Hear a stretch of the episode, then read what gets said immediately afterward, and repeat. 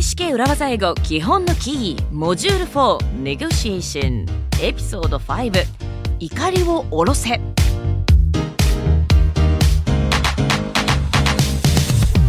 Welcome to Gaishike Urawaza Eigo Kihon no Ki. My name is BJ Fox and I'm here. I'm in Shibuya. I'm in Amazon Music Studios and I'm with Ishi Terumi.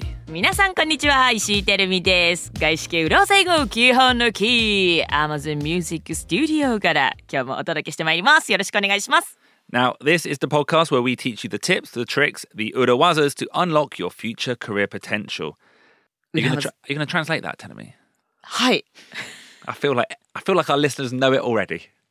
毎回言ってるもんねこれねええはいでもちょっとお約束なのかなと思って Okay, go. はい。らしく裏技英語基本のキー、まあ、基本の木と、ね、基本の最初の一歩目ですよと。はいっていうのとねあなたの将来の可能性の扉を開くキー鍵そのキーがね2つの意味でかかっているとはい今更ですけれども ダブルキーでございますそんなポッドキャストお届けしてまいります Um, well, thank you very much for explaining that on our final episode of this module, uh, episode five, on our module on negotiation. はいいよいよネゴシエーションモジュールの最後のエピソードエピソード5までやってまいりました And this episode, we're going to talk a little bit about negotiation theory. 今回お話しするのは Negotiation Theory 交渉論交渉理論うん、sounds complex doesn't it? It is complex, but we'll introduce it in a nice way, a kind way, and also remind you that we are addressing it from the language aspect as opposed to the deep, deep thinking behind it. 確かに交渉術とか交渉の理論とかまあ考えるとややこしくて難しいというイメージ私もありますけれども、えー本日はそれを、まあ、シンプルに Mm. ナイスに分かりやすくお伝えしたいと思います。なのでなんかまあすごい深い、ね、理論とか思想とかあると思うんですけれども、まあ、言葉として language aspect からお届けできたらと思っています。And this episode, Telemi, is called anchoring. anchoring アンカリング怒りのことかしら怒りを下ろす Yes. Now, that's a strange phrase to use for negotiation. So let's make it simpler. This episode could also be called Make the First Move. make the first move ファーストムーバーになれとかよく聞きますけれども最初に動くそういったことをお伝えしたいと思います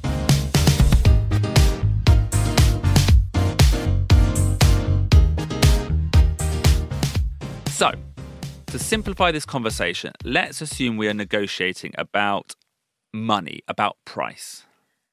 えまずはお金ですとか価格交渉の状況を想定したいと思いますお金とか何かの価格ですとかねえ maybe salary Yeah, excellent example, Teremi. Salary. I Salary. think I think that is one negotiation that even people who do not work in sales still have to do. そうですね。世の中こうセールスとか営業のお仕事をしている人ばかりではもちろんないですけれどもそうじゃないという人にも誰しもに関わるのはこのセールス交渉と言えるかもしれないですね。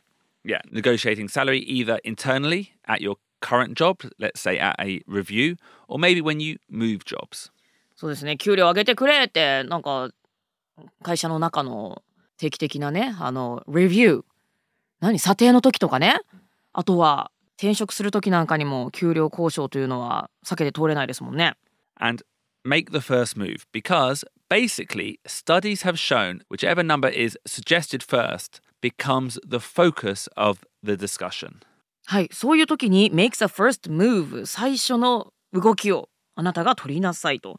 なぜならもういろいろなところで最初に出された数字というのがその後の交渉の基準になっていく交渉の軸となっていくということなのね。 Yeah, exactly. So if we were talking about, let's say, Teremi, a gyara, 出ましたギャラ gyara, ギャラ BJ you mean performance fee right? correct? Um, gyara is wafu ego. It's not real English. Please check out episode 161 of Urawaza Ego for more details on performance fees. はい皆さん日本語でよくねあの芸能人のギャラ事情がなんて言いますけれどもギャラというのは完全な和製英語、まあ、私たちは和風英語と呼んでますで元の言葉は guarantee だと思われるんですけれどもその guarantee でさえも海外では別に出演料を指す言葉としては、まあ、最低保証という意味では使われてますけれどもいわゆる出演料という意味では使われてないで出演料を意味する言葉は performance fee であるということをね私たちのオリジナルのポッドキャスト裏技英語エピソード161でお話ししておりますので気になる方はぜひそちらチェックしてください So BJ we are talking about performance fee here now Yeah. So Yeah. I might suggest, let's say, $500. はい、まず5万円。あ、5万円じゃないな。い、万円じゃないですね。もうこのご時世7万5千円ですよね。7万円ぐらいになってますよね。OK。はい。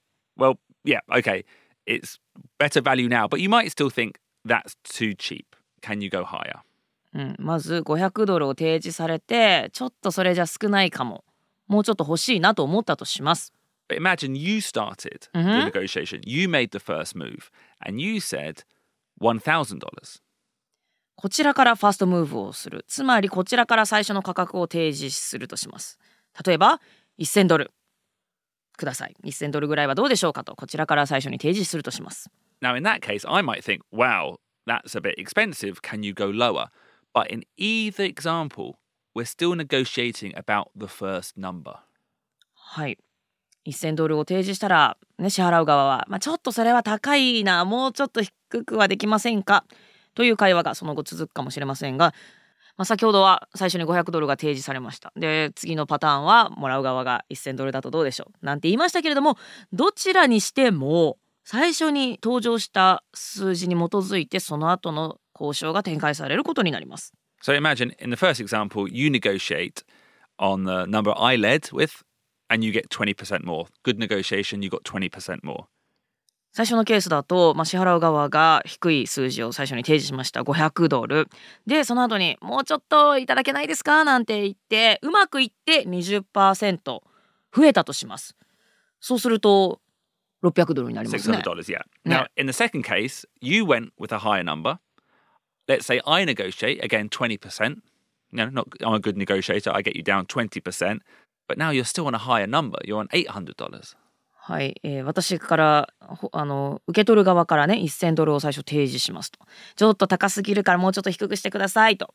BJ に言われたとして言われて交渉の結果20%下がりました。下がってしまいましたがそれでもまだ800ドル。ということでやった！高いところから始めた方がねちょっと値切られたけれども still it is higher than the first situation Yeah. Yeah. So obviously, this is a fictional case. There will be other factors in play, like budgets, etc. But the point remains the first suggestion often becomes the focus of the discussion.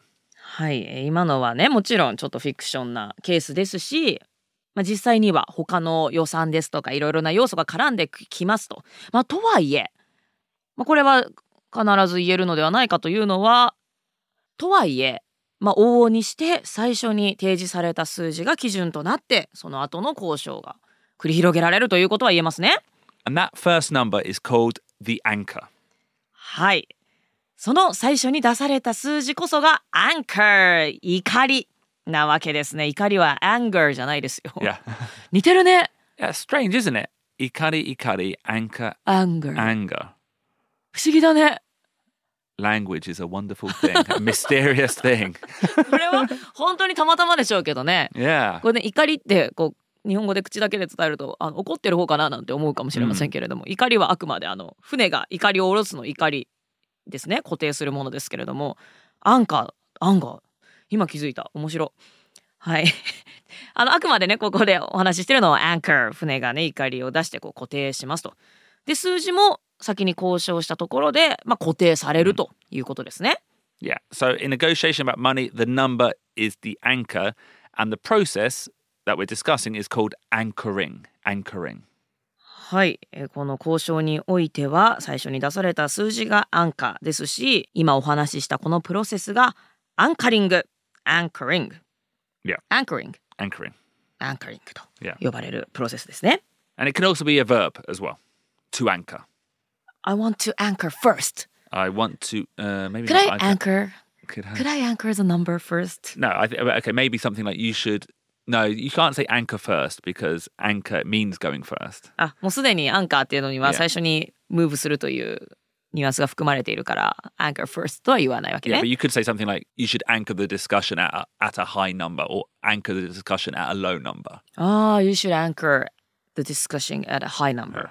So it's a verb. It's a verb. うん。But I will say one thing. うん。This is negotiation theory, and this word in this context is not widely known. So I don't think you would ever really say this in a normal conversation. はい、これは交渉 theory、negotiation theory であって、そんなに広く知られていない。この、まあ、最初に数字を出したらそれに基づいて交渉が進展していくっていうのは、It's not widely known. I oh I, I think it is. Oh, I don't know. I think it is widely known. Yeah. Yes, Mhm. but I think to use the verb like this to anchor, うん。 it's kind. It feels more like a textbook うん than a conversation. なるほど topic.。会話に出てくるというよりは、なんかテキストブックに出てくるような、あの、アンカリングという言葉はありますけれども、to anchor と動詞で使うことは、まあ、会話にはあまり出てこない。Even in a negotiation, Oh, you don't say, like, could I, okay, could I anchor? definitely not. Definitely not. え、あの、給料交渉の時とかに Yeah. 最初に、could I just anchor? No, no, because this is this is an urawaza. あ、裏技 Yeah. So if you you're Are trying it? you're trying to influence the negotiation. So if you said that number was an u- an anchor, you're letting the other party know that you're using an urawaza. You're using a trick to make them negotiate higher. Can I first give my anchor number? とか言っちゃダメ。 Yeah, yeah. Don't とんで tell- もない Yeah. 皆さん今のは絶対に言っちゃダメですよ。これは、あれですね、あの、裏技フレーズではなくって、トリックなわけですね。Yeah. Like when you're chatting up a, a girl, you don't say, "Hi, this is my chat up line." What is chat up? チャ Nampa. ナンパ。Yeah. ああ、You don't announce. ナンパですよと言わない。今からナンパさせていただきます. You're looking very beautiful today. You don't say that. You just say the line. ナンパするときにこれはナンパですとは言わないと。Yeah. この間なんか、これナンパじゃないんですけどって言われたことはあったけどね。Well, that's that's the opposite. そうね also probably means it was nampa. そうそうそう。まあ、なるほど。それと一緒で、まあちょっとナンパの時はね、こう、あえて言うみたいなジョークがもしかしてあるかもしれませんけれども、決して、あの、今からアンカーしていいですか？とか、最初にアンカーナンバーを言っていいですか？なんていうのは、こう、夢夢言ってはいけない。Yeah. Yeah. あの、そうとは言わずに、自然とこう、気づかない間に交渉に影響を与えるものであるべきなわけですね。Yeah. So like know the phrase, Mhm. understand the mindset, but you probably don't ever need to actually say the phrase ever. じゃあこのアンカリングをするときに使うフレーズはこの後ちゃんと覚えてでマインドセットも理解しておくべきですけれどもこのアンカリングしますよとかアンカーのナンバーですよみたいなアンカーっていう言葉は口に出さないようにしましょ Yeah. And also, by the way, it's not as simple as just saying, here's a high number. You need to Ah. also be able to back up your standpoint. う。はいここで注意しておきたいのがただやみくもに高い数字をこんだけ欲しい100万円くれってパーッと言えばいいものではなくってどうしてその数字が正当かっていうことを根拠をちゃんと示しましょう。例えばじゃあねさっきだったら1000ドル欲しいとなんか Yeah. 1000ドルお願いしますと Now, I would say, oh, that's a bit too much. What would you say then? だからここでちゃんとねなんかそれっぽい根拠を言わなきゃいけないわけですよね。Well, when I do such jobs, this is my standard fee. So, とか this is my standard fee. Yeah.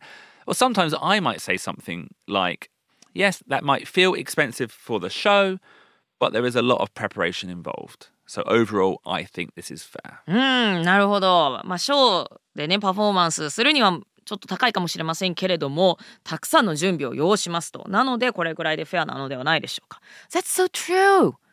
ショーとかさ、こういう何か最後発表する系のものってさ、すごい、ラジオとかもそうだけど、You need a lot of preparation. It takes time. Oh, sometimes for like comedy, うん。you know, the actual performance is 30 minutes. Yeah? And the other party might think, or they might say even, it's just 30 minutes. うん。And I'm like, no, うん。it takes the whole day. いや、そうなのよね。Yeah. うん For me to get there, get ready, that's a day's work. そうそうだから30分のパフォーマンス短いじゃんとかじゃなくてまあこれいろんな仕事に言えることだと思いますけれども一日中準備がかかったりだとかねもういろいろな人のスキルとかもそうですよ Yeah, ね。yeah. あのが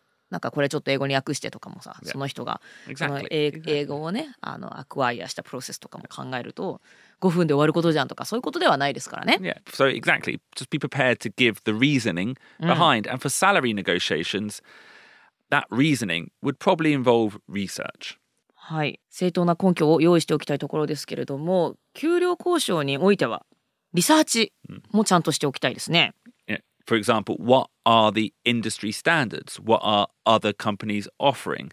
Or maybe even what value have you brought to the role so far? はい、例えば業界の平均はいくらなのかとか他の、まあ、例えば競合他社の平均給料はいくらなのかですとかあなたが今までそのロールにどんな価値をもたらしてきたのかですとかねいろいろなリサーチをして、まあ、数字をちょっとチェックしておく必要がありますね。Always, always go into a salary negotiation with preparation. Don't just say 10% please. やべえ私それやるところだったかもしれない。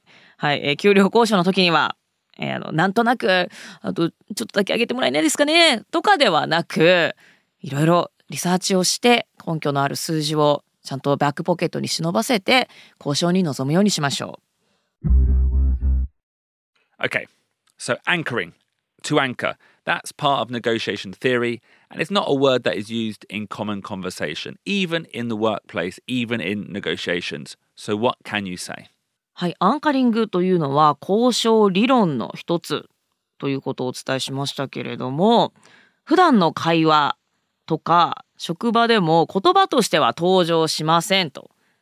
じゃあねこのマインドセットとかこのやり方をプロセスとかを今お伝えしているわけですけれどもじゃあ実際にこのマインドセットに基づいてアンカリングをしたいっていう時には言葉としてはどういうフレーズを使うといいのでしょうか？Now, I like this phrase. We mentioned it earlier in the episode as well.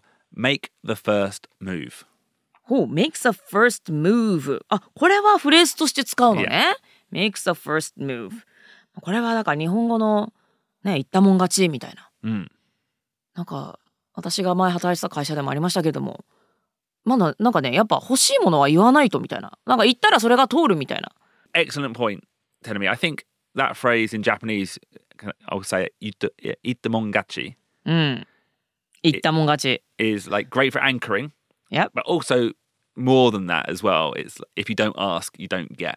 うん欲しいと言わなければ Yeah. 手に入れることはできない、まあ、特に外資系企業なんかではなんか自分の要望を言わないでじっと待ってるんじゃなくて自分はああしたいこうしたいってもうどんどん主張してうんいかないといけないし主張したら意外意外ともうそそういうそのようになっていきますからね、はいそういった風土があるところは多いんじゃないでしょうかね。Yeah. And I think generally, though, there is a temptation, and I've been in that situation to wait. You know, you want to know what the other party, あ給料交渉の場とかで yeah, what, what is the budget? You want to know. はいはいはいちょっと先に向こうからファーストムーブ取ってくれないかななんていう誘惑ってありますよね。なんか自分から何かを提示するっていうのは確かに勇気がいります。Yeah, like the maybe the, in a salary negotiation. Let's say in an interview, they might say, "Sorry, so what are your salary expectations?" And then you might say, "Oh, well, sorry, what is your budget?" うん。なんか給料どれくらい期待してますかどれくらいがいいですかなんて聞かれてそれに対して「Oh sorry what is your budget?」あのどれくらいを想定してますか予算はいくらですかなんていうふうに返してしまいそうですよ。And often you're waiting because you're not confident. You don't know. So that's why you have to do your research. はいなるほど給料いくら欲しいですか？と言われた時に相場ってどれぐらいなんですかね？とか、まあ、向こうが何かを提示してくれるのを待っている状態っていうのはまああなたに自信がないから起きてしまうことなんですよね。うんうん Yeah, like- だから相場がわからない、うんだからこそリサーチをして.自分の中に根拠となる数字を用意しておかなければいけないと。We discussed in a previous episode about negotiations that you should have your must haves, your nice to haves, your fake nice to haves already mentally prepared. And, I think this is the same. Just know what you want. はい以前ネゴシエーションのエピソードでマストハブが何なのかナイストハブが何なのかで譲歩してもいいフェイクなナイストハブが何なのかということをちゃんと用意してから交渉に挑みましょうというお話をしましたけれどもこの給料についても相場をちゃんとリサーチする。自分の中に根拠となる数字を用意しておく、まあ、それが自信につながりますしそのようにして交渉に挑めるといいですね。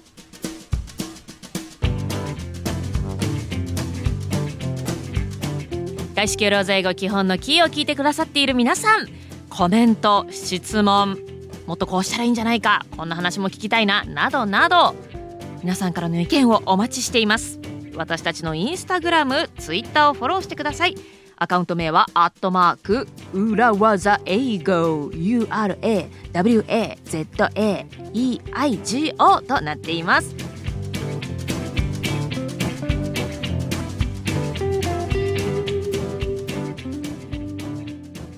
But tell me, はい what should you do if you're too slow and the other party has already anchored?"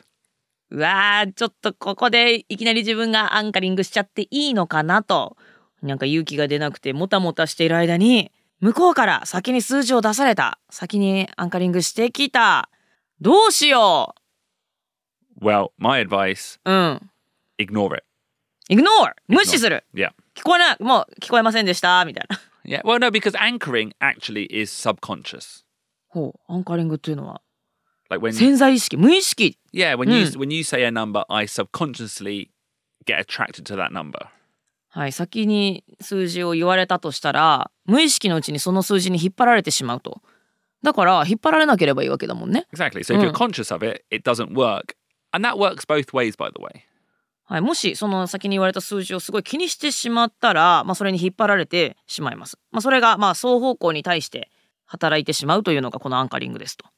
So, telling me a little practice on countering, anti anchoring.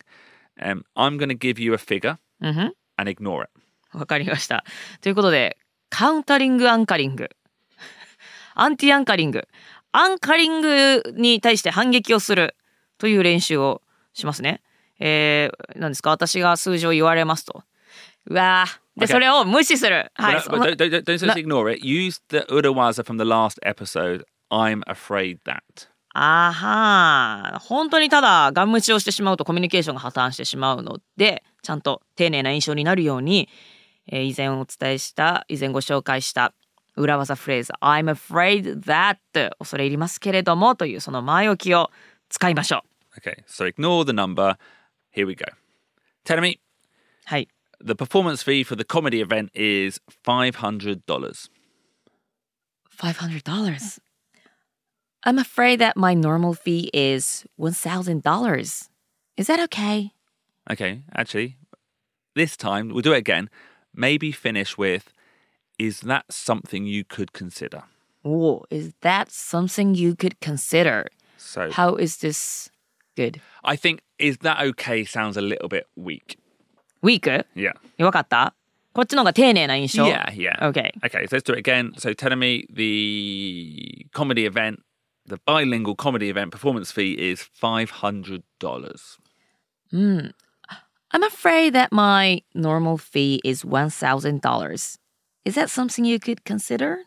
Okay, excellent. Now we're going to go up one level. This time, instead of saying $1,000, give the number in a range.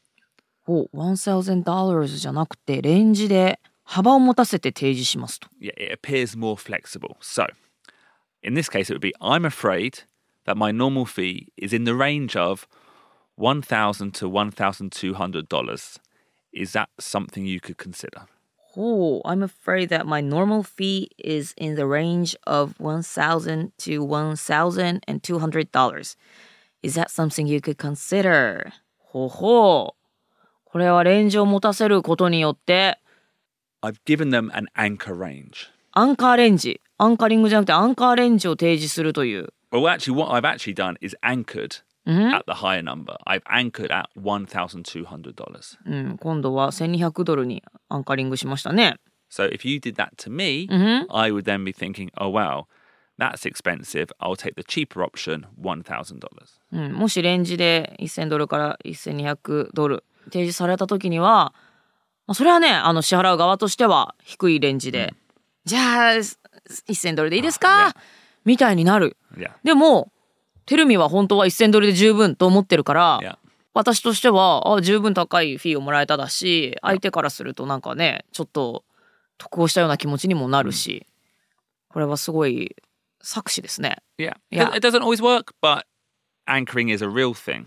うん、And actually, one final point, Tanami. はい。Often, when you're going for a new job, the salary is given in a range. 新しい仕事に就くとき、え給料はよくレンジで最初に提示されますと。Like you see that on the advert sometimes. The salary will be from like 900万 to 1100万円。まあ、例えばね、よく転職サイトなんかにも、給料のイメージっていうのは、数字が一つ書いてあるのではなく、だいたい、こう、いくらからいくら、900万ドルから1200万ドル、みたいなレンジで提示されてますよね。Yeah. My advice always go for the top. はい。レンジの一番高いところがいいです。と言いましょう。そりゃそうだ。Yeah. Uh, but I think a lot of people go for the lower end. 私、その低いので、あの、900万ドルでお願いしますって、どうなんでしょう多くの人は一番低いところ行きますか ?900 万 I've ド been, ル I've でい been い in です。situations where I'm the interviewer, I've given the range, and the candidate accepts the lower figure. あ BJ が面接官をやってて、受けに来た人は、レンジで提示されても一番低いところ言うんだ。Yeah. Why does that happen? My thinking is A, they don't want to seem greedy, Yeah. and B, maybe they're thinking they're competing against other candidates. なるほ So ど。going in cheaper, they've got more chance. うーん。理由は2つ考えられて、A、なんか greedy。なんかすごい欲のある人っていう風に見られたくない。なんかね、繁忙ネスみたいのを見せたいと、ここで思ってしまうかもしれない。あ、なんか低いので大丈夫ですみたいなね。で、B、まあ他にも候補者がいるとしたら、もっとね、あの、あれよね、これはビッドと一緒で.もっと低く提示してる人が他にもいるかもしれないから、まあ、会社側から見たらそっちの方がいいかもということで自分も低くいってしまう。そんな心理が働いているのではないかということですね。So, but in my experience, and let's say the range is 9 million to 12 million yen, yeah? Yep. From a manager level, from a manager POV, うんふん the difference is minimal. It's nothing. 例えば900万ドルから1200万ドルのレンジで提示したとします。えーただ採用するマネージャーからするともうその差というのはもう誤差だと Yeah. た大した差ではないもらう方からしたら大きく感じるかもしれないけれども、払う側からすると大したことはない Well, と often, like if I'm the hiring manager, I'm not even really looking at the salary. That's a HR matter.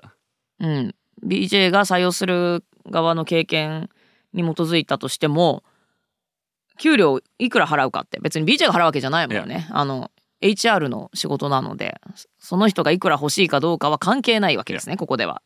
And if you're the right person, I will fight for you regardless. でもし適任であるならば、ね、採用する側は、ね、この人がいいと、Yeah. ね、いくら欲しいと言ってるかは関係なく絶対この人にしたいというわけですよね。So, um, yeah, don't sell yourself short. Don't go low. Does this affect how like attractive or confident you look? Yes, I think it actually does. I think if I see someone who believes in themselves, asks for what they want, I think, oh, that person, when they come into the organization, will know how to ask for what they want. うん、なるほど。やっぱりちゃんと高い数字を言える人の方が、 まあね、会社に入った時にも自分が何が欲しいかをちゃんと分かっていい動きが.動きをするのではないかということも期待できるわけですね。なので自分を低く見積もるということはここではしなくていいわけですね。Yeah.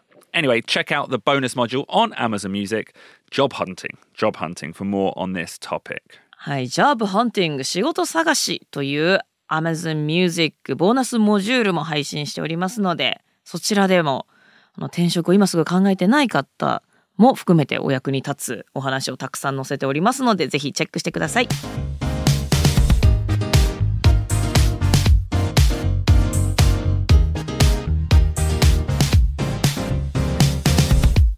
Okay, so we have come to the end of the module, the end of the module on negotiation, and I would say this is such a deep topic. はいということでネゴシエーションモジュをラストまでやってまいりました。交渉だってね全ての会話は交渉だなんて言いましたけれどもとても深いお話ですよね。Yeah, there are professors who spend years just studying negotiation. うん、それはもう研究、まあなんだろう、エコノミックスの分野.分野なのかな。まあ、交渉という分野について何年も何年も研究している研究者たちだって世界中にいるわけですよね。I, I would love to tackle this more at some point too, but for now, I hope this module gives you a lot to think about, a lot to practice, and a lot of confidence when you go into your next negotiation. はい。もう私は自分がね、あんまり交渉とかが得意じゃないかったので、あの、このモジュールでいろいろ聞けて、だからなんかまあ、おシンプルに考えればいいのかもしれないですけれどもね、あの、覚えられるフレーズはぜひ皆さん覚えて交渉の場面に向かう時には自信を持って臨むことができますように。And like we've said from the beginning of the module, these skills, these phrases aren't just for hard negotiations. They're for, you know, everyday communication when you're trying to influence the outcome. はい、いわゆるなんか弁護士たちが交渉の場につくとかそういったことだけではなくもう日常のコミュニケーション全てが交渉だとも言えますので例えばね友達とご飯行く時にどこ行くだとかね誰がいくら出すとかねそんなことも全てネゴシエーションということでこのモジュールでご紹介したいろいろなフレーズですとかマインドセットが皆さんのお役に立つことを願っております。And on that note, thank you very much for being with us for this module, for this episode, and we'll see you again soon for another episode of Gashike Uruwaza Ego Kihon no Ki. はい、ということで、外資系裏技英語基本のキー、ネゴシエーション文字をお届けしてまいりました。ここまで聞いてくださった皆さん、どうもありがとうございました。また次回の外資系裏技英語基本のキーでお会いしましょう。皆さんお元気で、バイバイ Bye.